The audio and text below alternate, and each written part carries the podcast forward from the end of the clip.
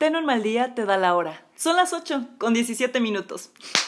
Hey, ¿qué onda chicos? ¿Cómo están el día de hoy? Espero que estén muy muy bien. Yo soy Jun y ya me había tardado en subir un episodio, de verdad lo siento mucho, pero quería arrancar el mes de junio con un episodio bastante interesante. Y bueno, no lo quería grabar sola, traje a un invitado especial está afortunadamente aquí conmigo porque esos episodios de grabar en línea la verdad es que son nefastos. Bueno, no me gustan porque por la señal que se escuchan bajitos mis invitados y que no sé qué, pero bueno, ya, en fin, aquí con todas las medidas bonitas. y bueno, pues le doy la bienvenida al psicólogo Miguel Andrade, que por cierto es mi amigo y me ayudó muchísimo. Más bien me ha ayudado, siempre me ha ayudado Miguel, la verdad pero especialmente en pandemia, ay, la verdad es que me auxilió bastante, bastante con cualquier duda que yo tenía de psicología o simplemente para calmar mi ansiedad y mis tristezas y mis quejas de la vida, ahí estaba Miguel. Entonces, Miguel, muchísimas gracias por venir, de verdad. Gracias, gracias. preséntate, preséntate. Muchísimas gracias, Jun. Pues igual, muchísimas gracias por la invitación. La verdad estoy súper eh, contento que me haya invitado. Estoy súper feliz de compartir con ustedes este tema. Espero también que les guste mucho, que sea de su agrado y que también les sirva como herramienta en su vida cotidiana. Así es. El día de hoy vamos a hablar acerca de la resiliencia. Yo ya había escuchado la palabra resiliencia literalmente, pero como que no tenía muy en claro qué era el concepto. O sea, nada más lo había buscado en Google así de rápido y dije, ah, ok, es esto. Pero siento que si yo lo digo así tal cual, pues se va a acabar el episodio. Entonces, qué mejor que tener a Miguel que es psicólogo, que es una persona, pues obviamente preparada en estos temas, que tiene que ver con la salud mental, obviamente. Mejor se lo dejo a él que nos explique qué es la resiliencia, Miguel. Muchas gracias, John. Bueno, pues es muy interesante porque precisamente ahorita con esto de la pandemia, eh, igual precisamente en los consultorios hemos trabajado bastante lo que es la resiliencia, ¿no? El poder adaptarse realmente a un nuevo contexto. Y bueno, lo que viene siendo la resiliencia pues tiene que ver muchísimo con la capacidad que uno como persona puede poseer para hacer frente, para ser una persona fuerte ante conflictos, ante adversidades, que pueda ser flexible al cambio, que se pueda adaptar, que pueda superar con facilidad algunos conflictos que tenga en la vida y pues también que pueda igual ir midiendo, ir eh, pues sí, eh, superando esos obstáculos que se van presentando. Entonces pues es muy interesante porque la, la resiliencia no es que todas las personas la, la tengan de una manera eh, emocional, de una manera pues a lo mejor sentimental, no sé, de una manera pues que esté realmente en la mente, que ya estén preparados para, para ir afrontando estas cosas.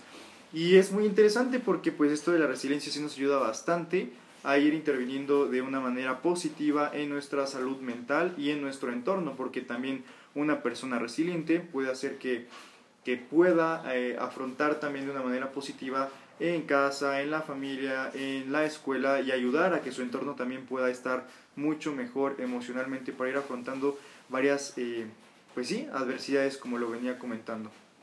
Ay, no, lo, creo que lo más cañón, creo que lo que todos pasamos, ¿no? Pues fue, ay, pandemia, bendito 2020, que a todos nos fue súper mal, ¿no? O sea, bueno, no voy a decir que a todos nos fue súper mal, porque a lo mejor a algunos les fue bien en sus negocios, en lo que emprendieron, no lo sé, pero pues varios salimos afectados en cuestión de la educación, del trabajo, cosas que tienen que ver más que nada con la economía, creo que sí nos afectó bastante a todos y no sé ahí qué se puede hacer literalmente para enfrentar eso. O sea, que si estamos pasando por un mal momento así económico, a lo mejor muchos perdieron su trabajo, muchos fueron despedidos. Entonces imagínate cómo, cómo aceptar eso. Porque ahorita lo decimos así súper fácil, como te decía hace rato. Claro. O sea, lo decimos fácil, ¿no? De que, ay, sí, todavía me acuerdo cuando pasé por esto, pero uno lo supera, ¿no? O sea, decimos eso, pero en el momento en el que pasa, realmente sentimos esta parte de, de coraje, de tristeza, y nos cuesta trabajo procesar las cosas. Entonces, sí se lleva su tiempo para poder salir adelante de esas situaciones. En el caso de, la pérdida del trabajo, pues, ¿cómo crees que sería esta parte? ¿En qué entraría la resiliencia aquí?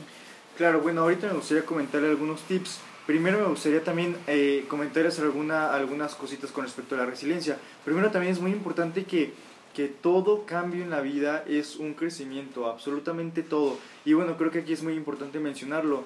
Todo el tiempo estamos en evolución, todo el tiempo. Un bebé pasa, evoluciona a un niño, adolescente, sí, bien Pokémon esto, ¿no? sí. Pero pasamos igual a, a ya la vida adulta, eh, como universitarios, como, como profesionales, etc. Entonces aquí es muy importante que siempre va a haber cambio, siempre, siempre, siempre, siempre hay evolución, siempre hay transformación, siempre uno va creciendo. Y aquí es muy importante que uno no se vaya aferrando a eso, porque uno puede decir, no, yo quiero seguir siendo universitario, no quiero crecer, quiero seguir en la casa con mis papás, yendo a la escuela, etc. Y muchas veces ahí uno se, se aferra y uno va diciendo como, no, no quiero crecer ahorita, entonces también es muy importante aceptar que es un crecimiento que se da en todos, en todas las personas, en todos los ambientes, en muchas circunstancias. Entonces ahí también eh, enfatizar que es, un, es un crecimiento, es una evolución, es una transformación y que a todos nos pasa y que con herramientas eh, podemos ir haciendo que esta evolución sea divertida, sea amena, sea entretenida, sea pues, pues padre, no, no como algo que se sufra. ¿No? Entonces, bueno, con esto que me dices también con respecto a que qué se puede hacer, bueno, me gustaría compartirle algunos tips que igual he ido poniendo en práctica, que muchos también he ido aprendiendo y que pues creo que también muchos de nosotros podemos irlos tomando en cuenta para pues para cosas que puedan pasar en un futuro, ¿no? Bueno, primero yo creo que es muy importante conocer tu, tus tu potencial, ¿no? Saber en qué eres bueno y qué es lo que te está limitando para las cosas. ¿No? Porque yo puedo decir, quiero cantar, pero no sé cantar, no tengo las herramientas, ¿no? Entonces también ir diciendo, bueno, me gusta esto, pero no soy bueno o no puedo hacerlo, ¿no? Creo que es muy importante ahí darnos cuenta que tenemos que tener en cuenta en las cosas, en todas las cosas que soy bueno y también checar en cuáles soy mala, en cuáles soy malo, en cuáles a lo mejor no puedo eh, desarrollarme o enfocarme al 100%. Porque aquí es muy importante, si yo quiero cantar, por ejemplo, y sé que, que, canto mal, pero quiero cantar y estoy forzándome a cantar y cantar y cantar y cantar, pues realmente ahí también no vas a estar aceptando muchas cosas y ahí va a entrar pues ese sufrimiento donde no vas a tener las herramientas para aceptar la resiliencia. No sé si me doy a entender. Un poquito, en ese, a ver.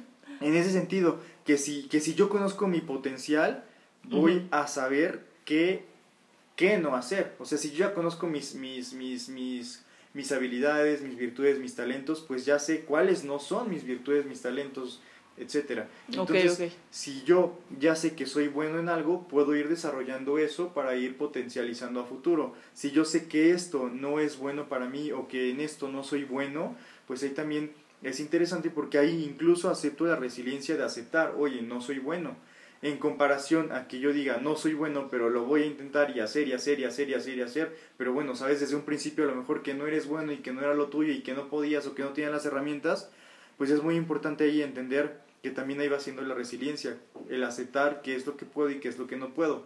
Porque, por ejemplo, aquí va a ser también incluso como contradictorio eh, aplicar la resiliencia con algo que sé que no podía o que no, que no era bueno o que no eh, o que me faltaba experiencia o cosas por el estilo. No sé si me di a entender un poco mejor. Sí, un poquito. Perfecto. Este, claro, bueno, aquí es muy importante y muy necesario saber cuáles son tus aptitudes. O sea, para es la onda de, perdón, es la onda de reconocer, ¿no? Aquí entra esta parte. Me hiciste recordar al estudio FODA. No sé si te acuerdas o lo viste. FODA, fortalezas, oportunidades, debilidades y amenazas. Siento que el estudio FODA no solamente se puede aplicar a las empresas, se puede aplicar con uno mismo. Claro. Entonces, si es uno que uno mismo que vaya pues analizando esta, esta onda de en qué soy bueno, en, en cuáles van a ser mis oportunidades, en qué me falta esto. O que, por ejemplo, tú ponías el caso de Mm, quiero cantar, pero a lo mejor no soy bueno cantando. ¿Qué puedo hacer? A lo mejor puedo ir a algún taller de canto. Alguien me puede dar clases. Ah, entendí tu punto de vista. te, te, pongo el, ejemplo conmigo. Por ejemplo, yo no soy bueno en álgebra. no, no soy bueno, no se me da, no es que me, que me interese eh, tanto el, el, el, aprender tal vez, pero yo a lo mejor pongo un, un no sé, clases de álgebra ¿no? sé que a lo mejor el ejemplo puede ser un poco, pues no, no, no el mejor, pero a ver si con eso me doy a entender un poco mejor, ¿no? Es como, a ver, yo sé que con álgebra puedo sacar dinero, voy a poner clases de álgebra, voy a poner un estudio o algo así, pero yo sé que soy malo. Entonces es como, a ver, pues si sabes que eres malo, ¿por qué estarte enfocando a algo que, que, que, que, no eres bueno? O sea, que puedes tener otras, otras, otras fortalezas, no sé, en el deporte, en arte, cocina, no sé, música, eh, otras cosas. No sé si tal vez así me pueda dar un poco más a entender. Que si yo sabiendo que, que soy bueno en algo, eh, puedo ya enfocarme como a, aceptar que soy bueno y a potencializar eso. Ok, sí, sí, sí. Y, que si yo soy malo en algo, bueno, entonces también a lo mejor eh, tenemos que aceptar lo que somos malos tal vez y que podemos enfocarnos a otras cosas, ¿no?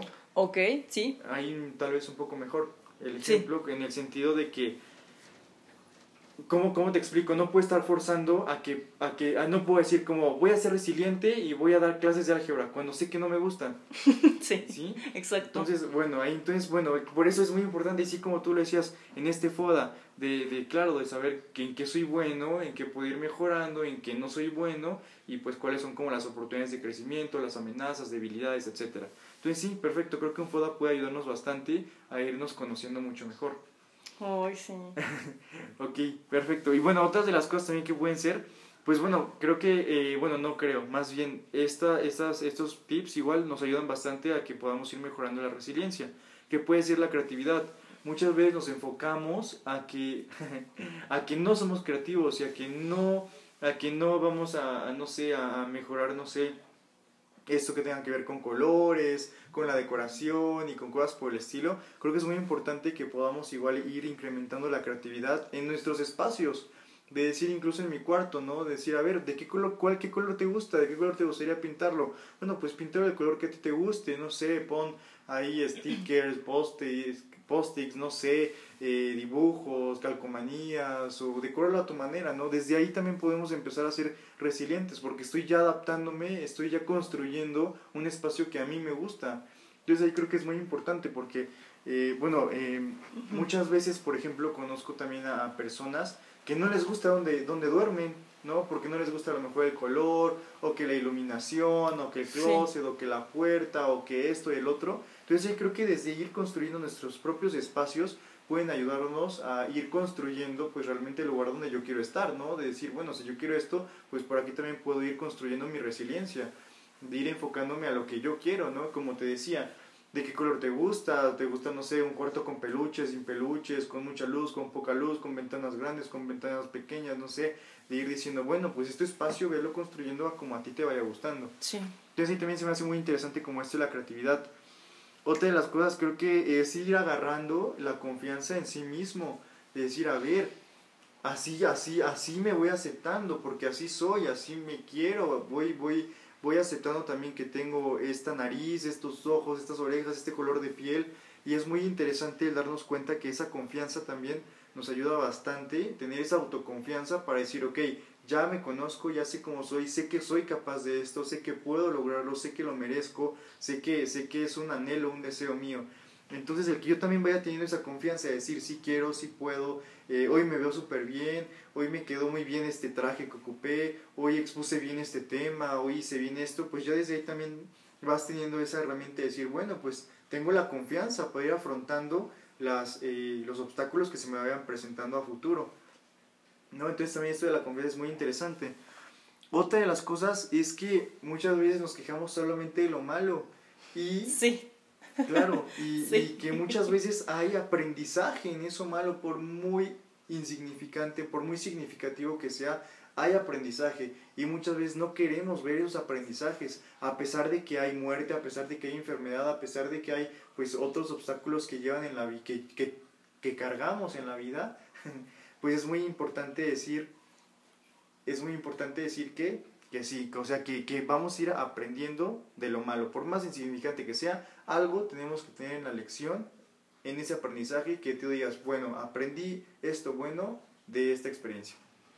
¿por qué crees que sea, bueno, por qué crees que nos cueste trabajo aprender de lo malo? O sea, ¿por qué crees que todo el tiempo nos estamos quejando de que, ay, me está pasando esto, hoy detesto mi trabajo, mm, como que nos cuesta trabajo, ahora sí que ver, ver más allá, o sea, ver una cosita positiva, o sea, siempre estamos así con lo mismo, quejándonos, como dices, que no aceptamos las cosas, que todavía nos cuestionamos de que no, es que el por qué pasó esto y, y es algo que ya pasó, o sea, ¿por qué seguimos como que arrastrando eso? ¿A qué crees que se deba? Claro, yo creo que se debe bastante a, a la realidad y a la adaptabilidad que uno va viviendo.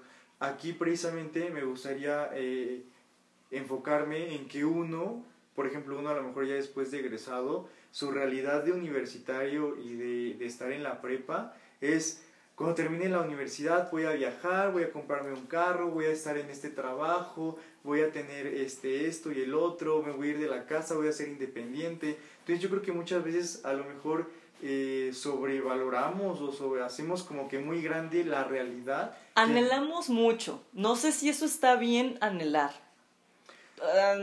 Ahora sí que abro paréntesis aquí. Para ti sí está bien anhelar o no. O sea, después, por ejemplo, como recién egresado de la universidad, ¿no? O sea, ¿crees que está bien que anhelemos así tanto? No, es que saliendo voy a conseguir el trabajo de mis sueños. Es que saliendo voy a hacer esto. Y sí, me voy a, voy a, voy a viajar, van a ver.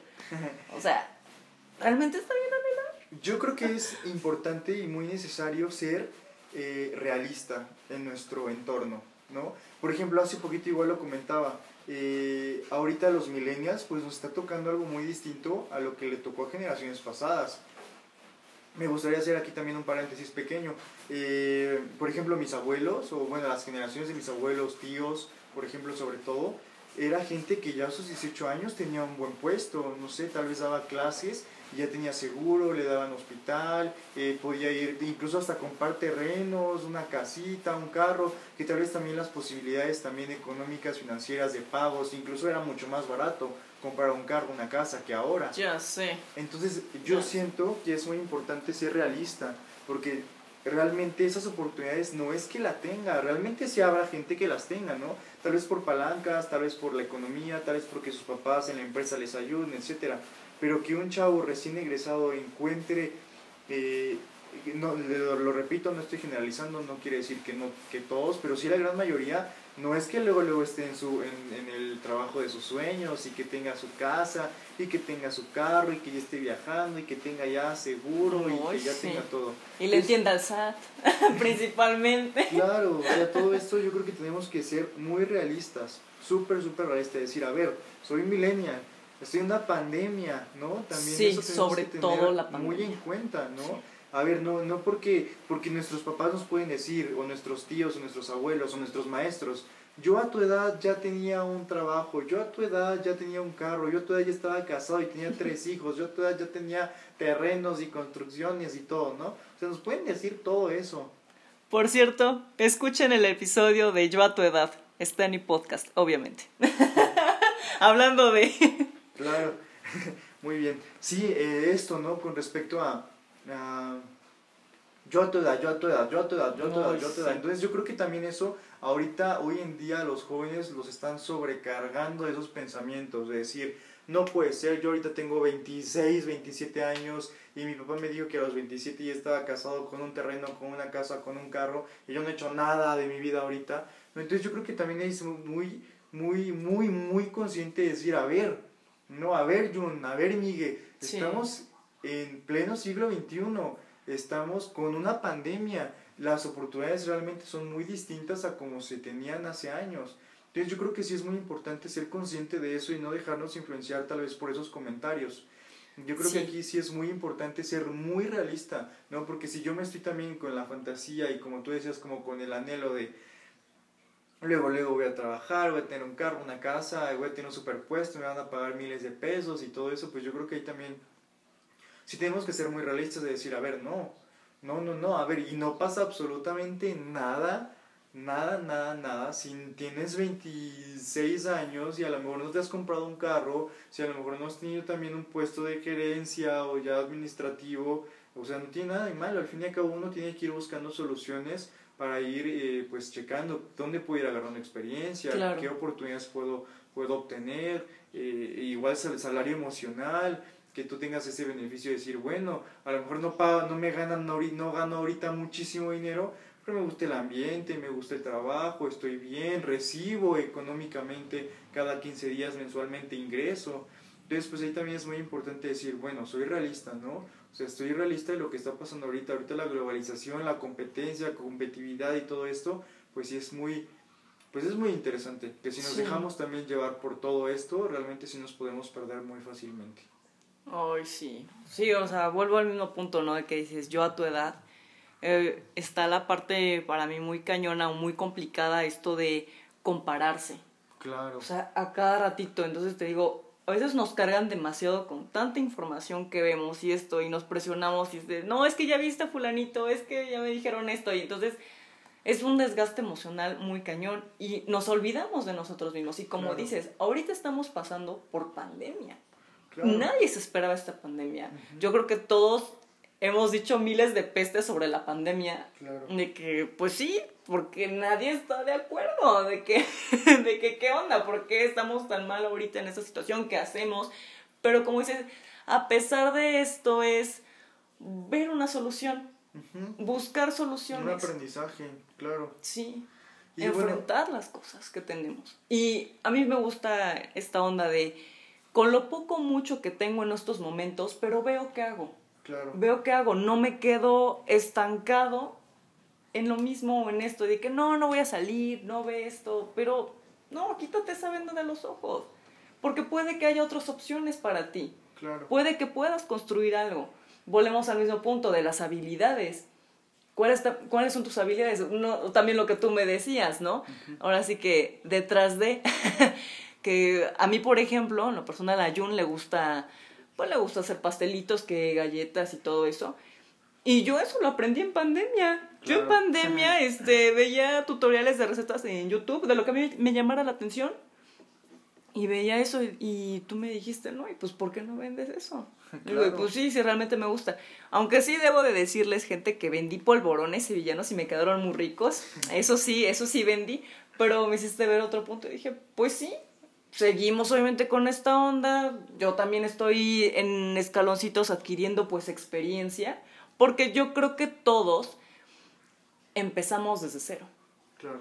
Todos, o sea, no voy a decir que todos en general en el mundo, ¿no? Pero sí algunos de nosotros sí empezamos desde cero. Ya, sí, sí, sí. Entonces, adelante. Y es muy importante lo que dices, que si no eres feliz también con lo poco, pues también. Hay una frase que me encanta que dice, si no eres feliz con lo que tienes, tampoco lo serás con lo que te falta.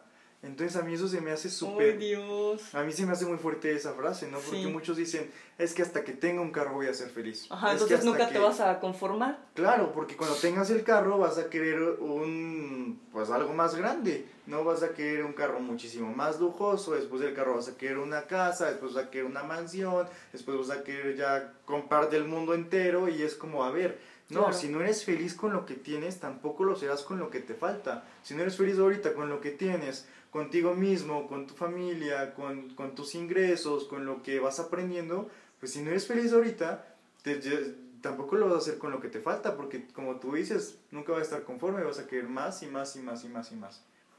Mm. Entonces es muy importante como esa parte. Y bueno, otra de las cosas también es que se tiene que vivir el presente, el aquí y el ahora muchas veces también muchas, muchas de las causas por las que uno puede estar mal emocionalmente es porque se quedó en el pasado o es porque está viviendo en el futuro.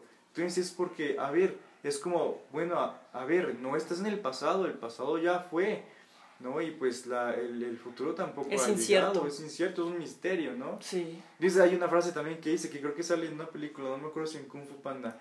Sí, creo que sí, es, creo que los dos pensamos salido tipo telepatía, telepatía. claro, que dice, el, el, pasado es historia, el futuro es un misterio y el presente es, es un, como un regalo, ¿no? y el hoy es un presente. No, y el hoy es un regalo, por eso se llama presente. Ajá. ¿no? Entonces me hace bien, bien interesante esa frase, porque sí, el hoy es un regalo y se llama presente porque estamos teniendo la oportunidad de estar experimentando, conociendo, aprendiendo, etc. O sea, estar en el pasado, yo, yo siempre lo pongo como metáfora, como a ver hasta cuándo vas a soltar eso que tanto te pesa, ¿no? Como date cuenta que no lo tienes que seguir cargando, ya te diste cuenta que, que no es necesario en tu vida, entonces suéltalo ya. Y el futuro igual, o sea, no o sea, pueden pasar miles de cosas como una pandemia, por ejemplo, y se arruinan tus planes y ya estabas muy esperanzado en el que en el futuro te iba a ir bien, que en el futuro iba a tener este negocio, que en el futuro iba a viajar, que esto y que el otro. Y es como, ve, ya nos dimos cuenta también que el futuro tampoco está en nuestras manos. Entonces es muy importante vivir el presente, o sea, de disfrutar de pequeñas cosas de la vida. Eh, como lo, lo, mencionamos ahorita, un atardecer. Ay, sí. O sea, las flores, los pajaritos. Claro, la comida igual este, la comida igual, o sea, disfrutar, como, o sea, muchas veces... Perdón, vamos a hacer un pequeño paréntesis aquí porque están pasando los señores de la basura. Ay, no, y de por sí, a ver, vamos a hacer una pausa comercial, no te preocupes, Miguel, te puedes reír. Es que, imagínense, banda, estamos grabando aquí en mi mega estudio. en mi mega estudio y así, que es mi sala. ¿eh? Y pues escuchan los sonidos de la calle, pues a estas horas está pasando la basura, luego hace ratito estaba lloviendo y creo que también se escuchó el chipi chipi acá la... Ay, en la grabación, una mega, mega disculpa, pero bueno, creo que ya tantito ya. ok, ok. No, súper bien. Este, perdón, Miguel, te iba a decir algo que... Mm, mira, del pasado volvemos a lo mismo. A muchas personas nos cuesta trabajo aceptar, ¿no? Ay, ¿por qué pasó? Y que no sé qué. O sea, lejos de... Ok, sí, de momento te puede dar mucho coraje, te puedes llenar incluso de resentimiento, de rencor, porque llega a pasar, claro. Claro. Te puede todavía llenar de sentimiento y de tristeza. Pero yo algo que sí he dicho acá en mis episodios, del pasado podemos aprender mucho.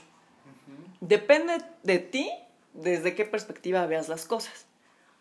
Pero siempre uno encuentra un momento en el que tienes que estar tranquilo, tienes que reflexionar, tienes que encontrar un momento para ti, para poder liberar, para poder aceptar y simplemente decir, aprendí esto de mi pasado. Claro. Me dijeron esto, ok, pero tienes también la oportunidad de cuestionarte si es verdad o no. Y depende de ti si tú quieres cambiar o no esa parte de, pues sí, de ti, ¿no? Claro. Entonces, tenemos esta parte chidísima que a mí me, me fascina del pasado, que es aprender en el presente podemos empezar a construir y podemos empezar a ser más sabios gracias a lo que aprendimos del pasado. Claro. Entonces es ir construyendo nuestros escaloncitos en el presente para poder llegar, pues, en algún momento, quién sabe, como dijimos, es un misterio, a un futuro. Claro. En un futuro, claro. Empiezas por el presente, por lo que tenemos hoy en día, y empiezas a checar cosas para ti, empiezas a ver cómo te empiezas a mover, qué quieres para ti. Claro. Pero empiezas desde ahorita. ¿Para qué? Para no llegar a un futuro todo incierto y de plano, ay, no hice nada, entonces, entonces, en mi presente. Pues no, o sea, simplemente es eso. Sí, sí. Enjoy. Enjoy los efectos de sonido especiales. Adiós, camioncito de basura. Adiós, papá. No, pues, pues sí. Sí, sí, es muy importante. Yo creo que también eh, es muy, y muy, muy, muy importante realmente, porque por ejemplo muchas veces también yo lo he escuchado igual de otros psicólogos, que muchas veces eh, uno, eh, uno como persona, por ejemplo, no sé, que nos llegan a hacer daño, ¿no? Una infidelidad o que nos traicionen o algo así. Muchas veces uno como persona es como, voy a odiar a la persona, la voy a bloquear, le voy a... Me voy a vengar. Me voy a vengar. es lo primero que pasa luego. No, no le vuelvo a hablar jamás, o sea, si tengo la oportunidad de hacerle el mal, se lo hago. Sí. Entonces es muy, muy, muy importante. Hay dos cosas. muy, muy importante. La primera, el daño que nosotros pensemos hacerle o que le hagamos o que le hayamos hecho, lo, vamos, lo, nos lo estamos haciendo nosotros mismos. Entonces la persona no le importa que lo odiemos, no le importa que nos venguemos, no le importa los pensamientos que tengamos. Ella ni en cuenta. La persona ni en cuenta. Literalmente ni en cuenta. Es un veneno que nosotros solitos nos estamos tomando. Sí, o sea, realmente es un veneno que nos está haciendo mal a nosotros. Entonces es muy importante decir, a ver, no, ya no quiero tener este veneno, lo suelto y ya. Claro. Claro que cuesta, claro, bueno, claro que, que ya es un proceso, pues, ¿no? Sí, sí, sí. Y, y ahí también es como muy importante darnos cuenta, pues, de eso. Y, y otra cosa que, que, a mí me llama mucho la atención, porque lo he comentado igual con otros psicólogos, que por ejemplo muchas veces las personas dicen, voy a bloquear a la persona, no le vuelvo a hablar a la persona, voy ya, porque ya hay una, hay una fractura ahí en esa relación, ¿no? Pero muchas veces lo que he escuchado, precisamente igual de una hipnoterapeuta que conozco, que se llama María Ospina, que he escuchado que ella dice, si tú también vas a dejar a la persona y la vas a bloquear y no le vuelves a hablar y, y estás ya mal con la persona, es muy curioso porque el conocimiento, el aprendizaje que tú obtuviste en esa relación, también la vas a dejar ir. ¿No? Entonces, ponte a pensar, yo me puse a pensar también que es real. O sea, si yo también estoy despidiéndome de la persona por completo al 100% de bloquearla, de cerrarla, de, de jamás hablarle, de rechazarla y todo, pues también le estoy diciendo adiós al aprendizaje que obtuve. Entonces aquí es muy, muy importante también darnos cuenta pues de eso, ¿no? Todo mal con Jun, todo mal. no, pues yo bloqueé a dos de mis ex. Ups. No, no, no, claro, o sea, una Pero es que realmente tuve una relación en la que de plano, tú sabes el daño que me causó. Y luego pasé por otra relación súper tóxica. Y dije, no, es que estas personas me hicieron mucho daño. Sí, se aprendí, pero ya no quiero a estas personas en mi vida. No, y lo no sé si está bien, entonces eso, pero... Bueno, yo sé que aprendí, yo sé que ya no voy a permitir, que ya no quiero para mí.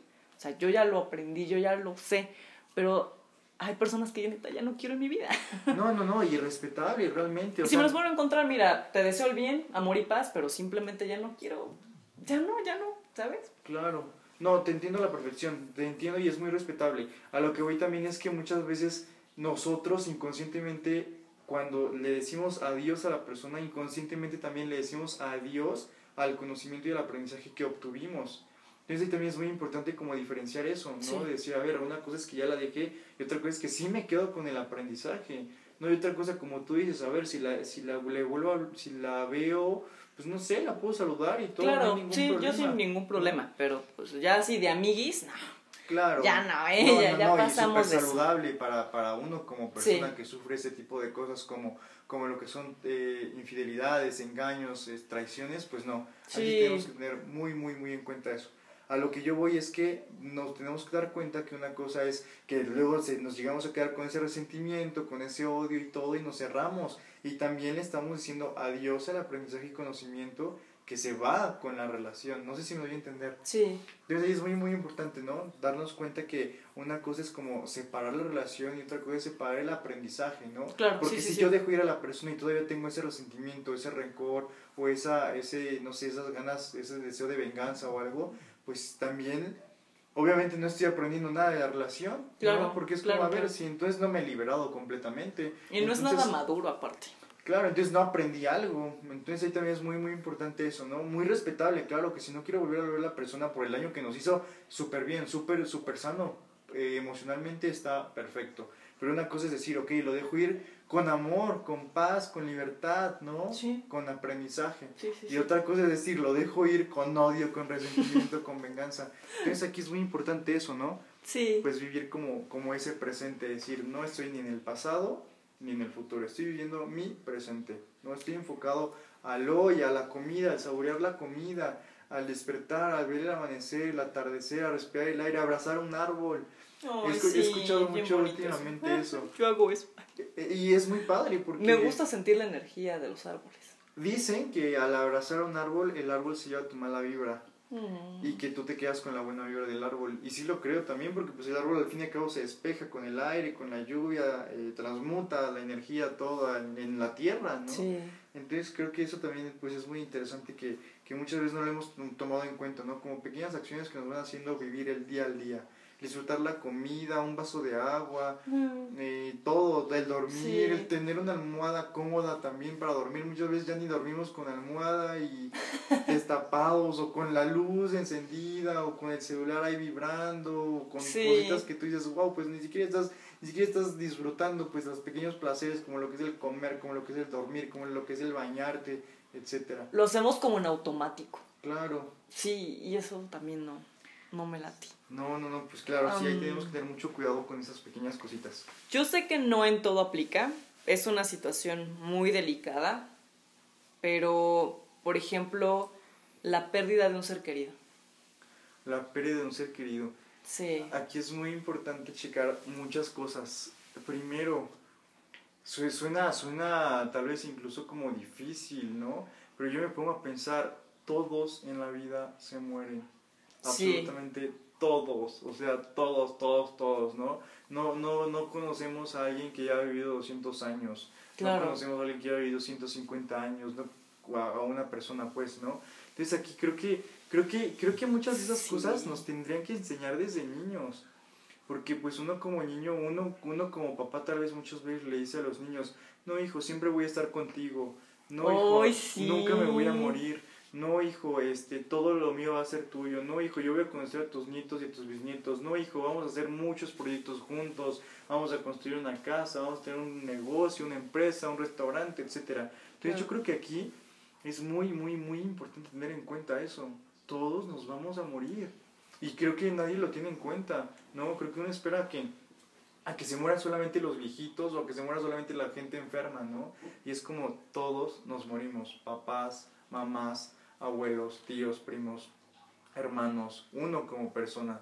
Entonces yo creo que ahí también, desde, desde, desde, desde empezar a ser consciente de eso desde chiquito, pues creo que uno ya lo tiene mentalizado, decir, a ver, pues la muerte es algo natural.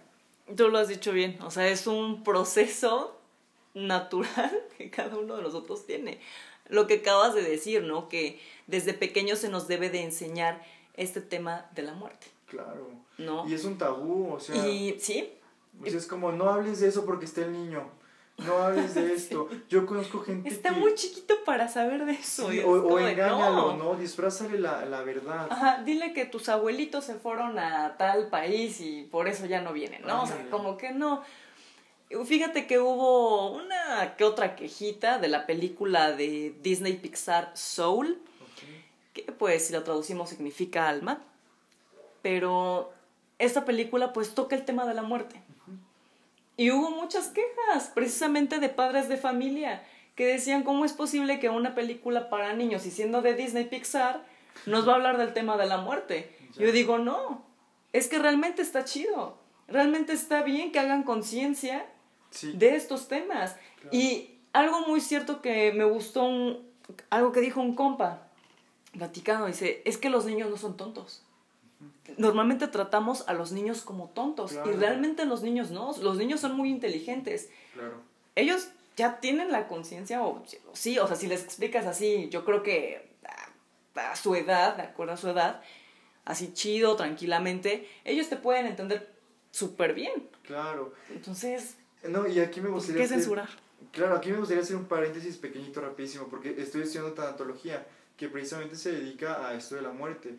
Y bueno, lo que también he aprendido aquí es que el niño aprende a vivir la muerte por cómo lo, la observó. Entonces, eso se me hace muy interesante, porque Si, si un niño ve que, que ante la muerte alguien se, se está muriendo ahí también y llora y llora y se visten de negro y todo el tiempo triste y todo el tiempo con lágrimas y todo el tiempo ahí gritando que por qué Dios, por qué te la llevas, por qué eres malo con nosotros, por qué esto, por qué a él que era tan bueno, por qué y por qué y por qué, ¿no?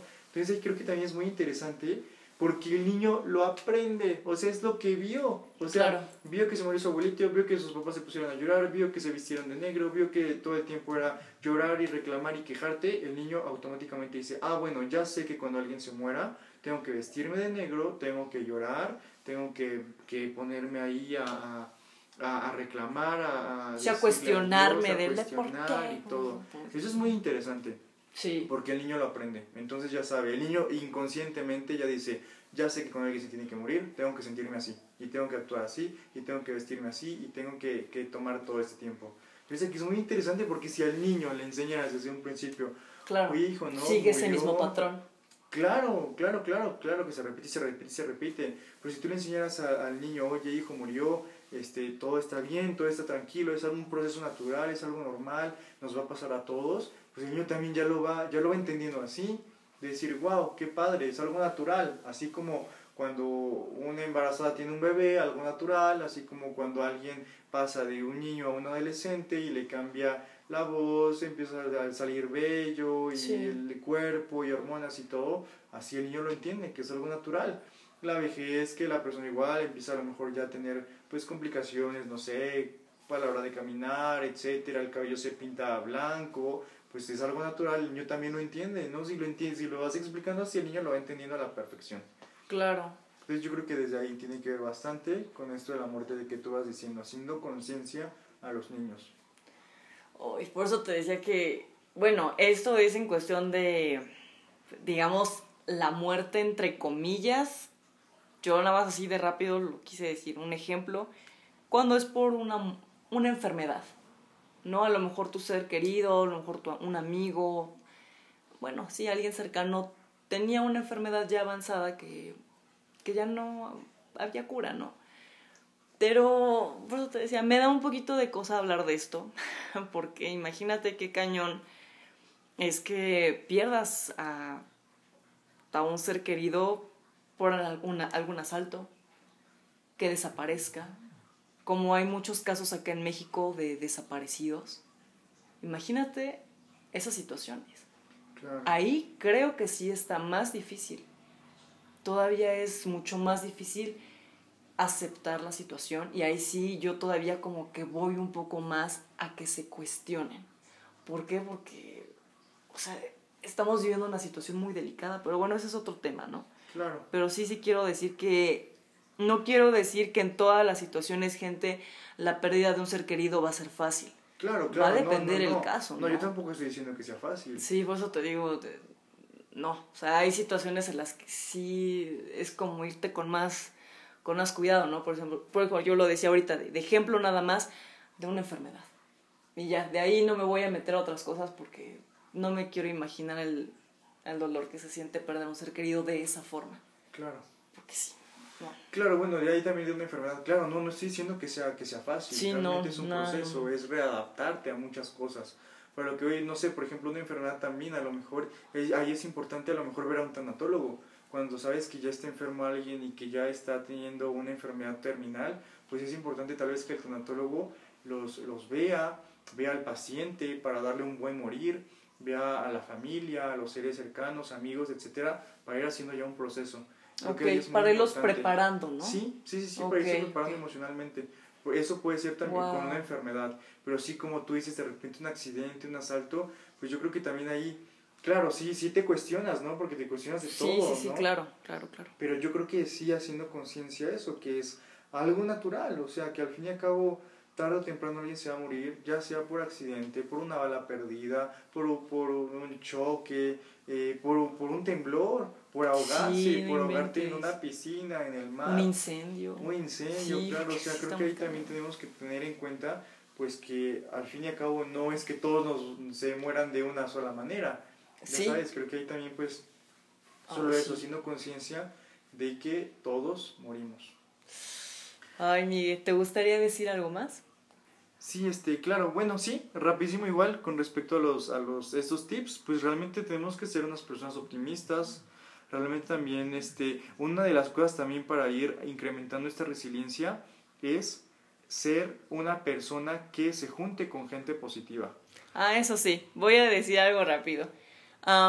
está la onda de positivismo, positivismo chido, o sea, positivismo también realista, pero también está el otro extremo que es el positivismo tóxico, ¿no? Ya. Entonces, nada de positivismo tóxico que es de, ay, no, ¿por qué estás triste? No, tú échale ganas. No, no, no. O sea, puedes estar triste, claro. pero recuerda que hay una solución. Tal vez ahorita no la ves, pero va a haber algo, ¿no? Claro. creo que ahí entra. Es una pequeña gran diferencia entre positivismo del bueno y positivismo ya muy tóxico.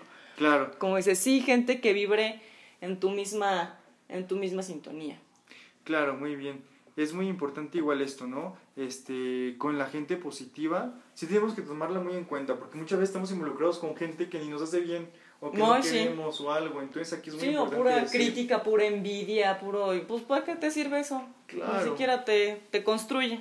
Al contrario, te destruye y te desgasta mentalmente. Ay, no. Sí, es muy importante eso, ¿no? Tener gente que realmente nos ayude a ir creciendo como persona. Claro, que te aporte. es muy importante también saber, darnos cuenta que no, controlamos, no controlamos las situaciones. Ah, no.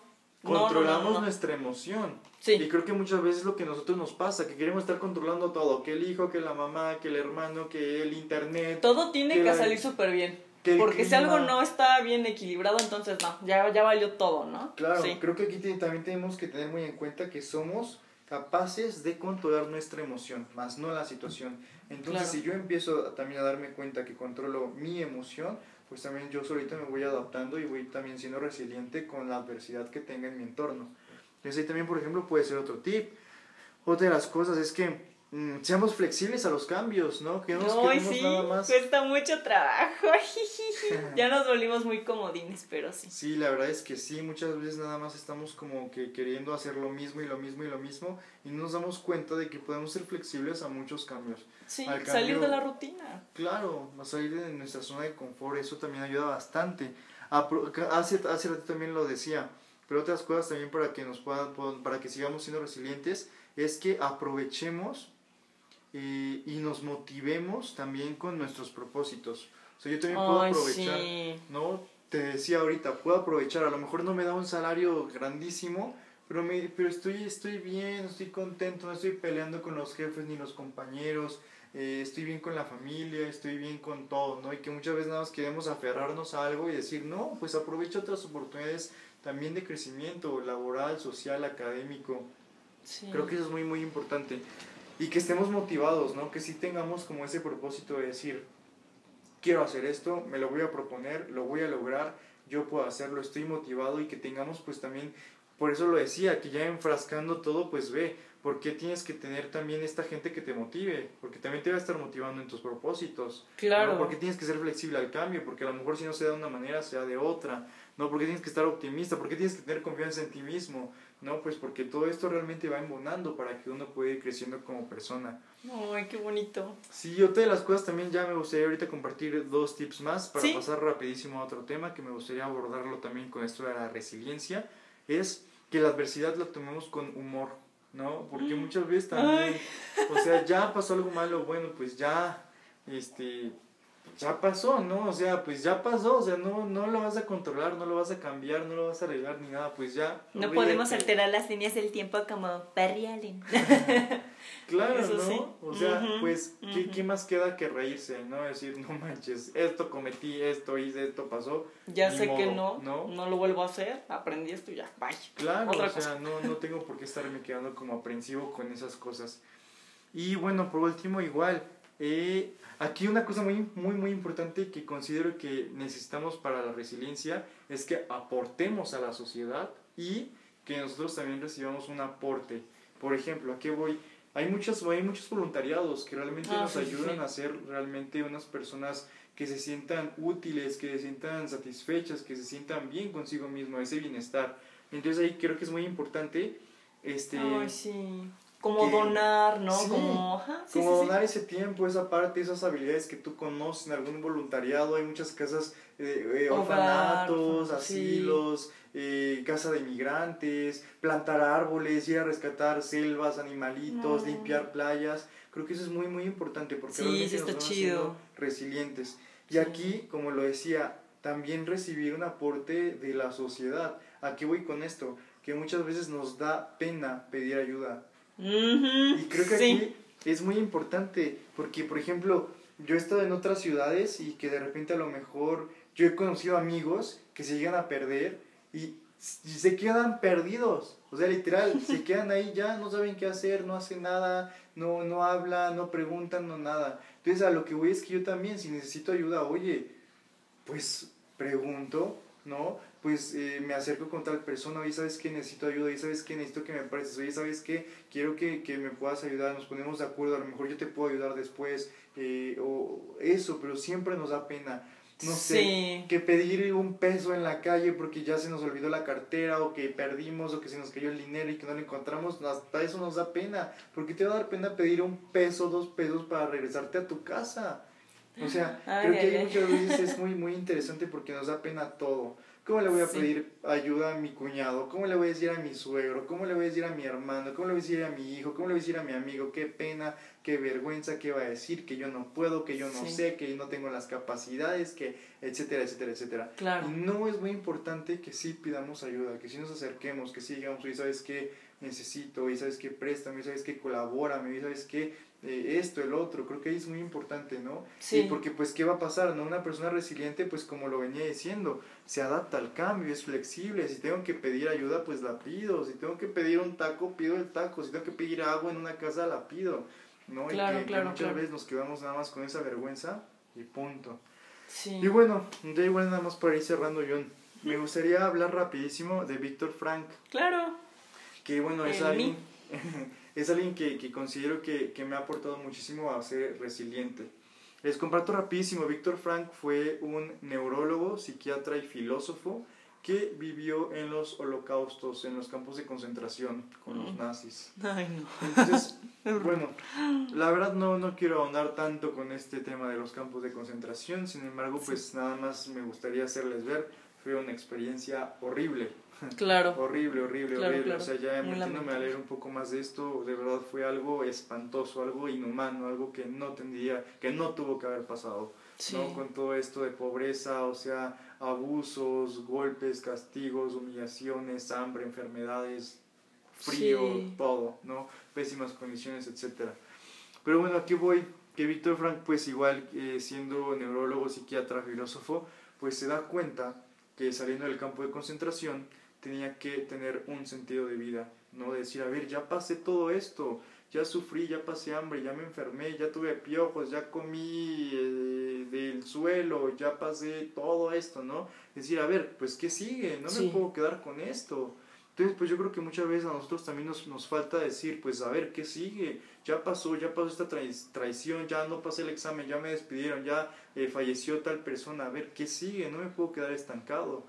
Entonces lo que él hace mucho es habla del sentido de vida, que es lo que nos da un sentido en nosotros para ir creciendo realmente como personas. Creo ¿Qué es lo eso que quieres para ti? Sí. ¿Qué estás buscando? ¿Qué estás haciendo por ti? ¿Qué aportas también a la- al otro? ¿no? no Sí. solamente a ti, sino también qué estás dando. Creo que también es muy importante darnos cuenta de eso.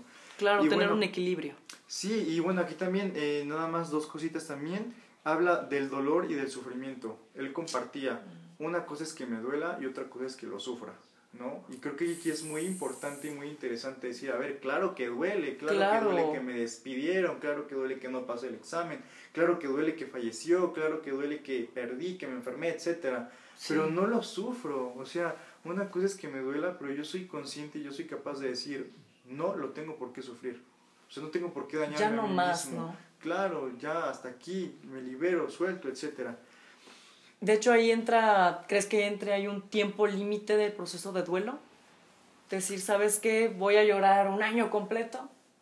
Yo Me voy a dar ese, ese tiempo, ese espacio para sanar y liberar. Yo creo que depende mucho de cada persona y depende Sí. mucho de lo, que, lo que pasó, lo que, sí, lo que dolió, eso, ¿no? sí, totalmente. Y bueno, aquí también pues darnos cuenta de eso, ¿no? De que claro que duele, pero yo decido si lo sufro o no, ¿no? Entonces, y ya por último, pues realmente que tenga esa motivación ante la adversidad, ¿no? Que esté motivado a decir, bueno, ya hay una pandemia, ya no, ahorita no tengo trabajo, pero ¿en qué soy bueno? Como ahorita te decía, bueno, pues soy bueno tocando la guitarra, soy bueno haciendo pasteles, soy bueno eh, cantando, soy bueno tocando el violín, el piano, soy bueno, este, no sé, manejando. Dando clases de algo. Claro, o sea, ahí, ¿no? Tengo que tener esa motivación ante la adversidad. Y bueno, y pues esto sería todo con respecto a este tema de la resiliencia. Me encantó. Ay, sí, porque yo la verdad nada más estaba de, ah, pues sí, es aceptar las cosas así como vengan y así ponerle buena actitud y todo, ¿no? Y todo se supera y todo es chispitas. Por eso te decía, qué bueno que estás aquí. Qué bueno, qué bueno que aceptaste mi invitación. No, La verdad. Porque sí, o sea, uno realmente nada más se queda con ah, la definición de Google, ¿no? Pero ya cuando estás aquí con un experto, con un psicólogo, porque de verdad Migue es psicólogo, entonces dije, no, obviamente tenía que grabar este tema contigo porque yo tenía dudas respecto a este tema, entonces creo que ya me quedó más claro. Claro. Diste buenos tips, a mí la verdad me encantaron. O sea, me, bueno hiciste, me hiciste ver otros puntos acerca de la resiliencia, la verdad. De verdad, muchísimas gracias, Miguel. De No. verdad, te agradezco, te agradezco mucho, mucho. No, no, no, no agradezcas con mucho gusto en serio y de verdad espero que les haya gustado. Pues ya cualquier cosa aquí andamos. Ay, gracias, Miguel. Despídete conmigo, di bye, bye. Bye, bye. Gracias por escuchar este episodio, chicos. Los quiero mucho. Y pues bueno, nuevamente siempre digo lo mismo. Nos estamos escuchando próximamente. bye.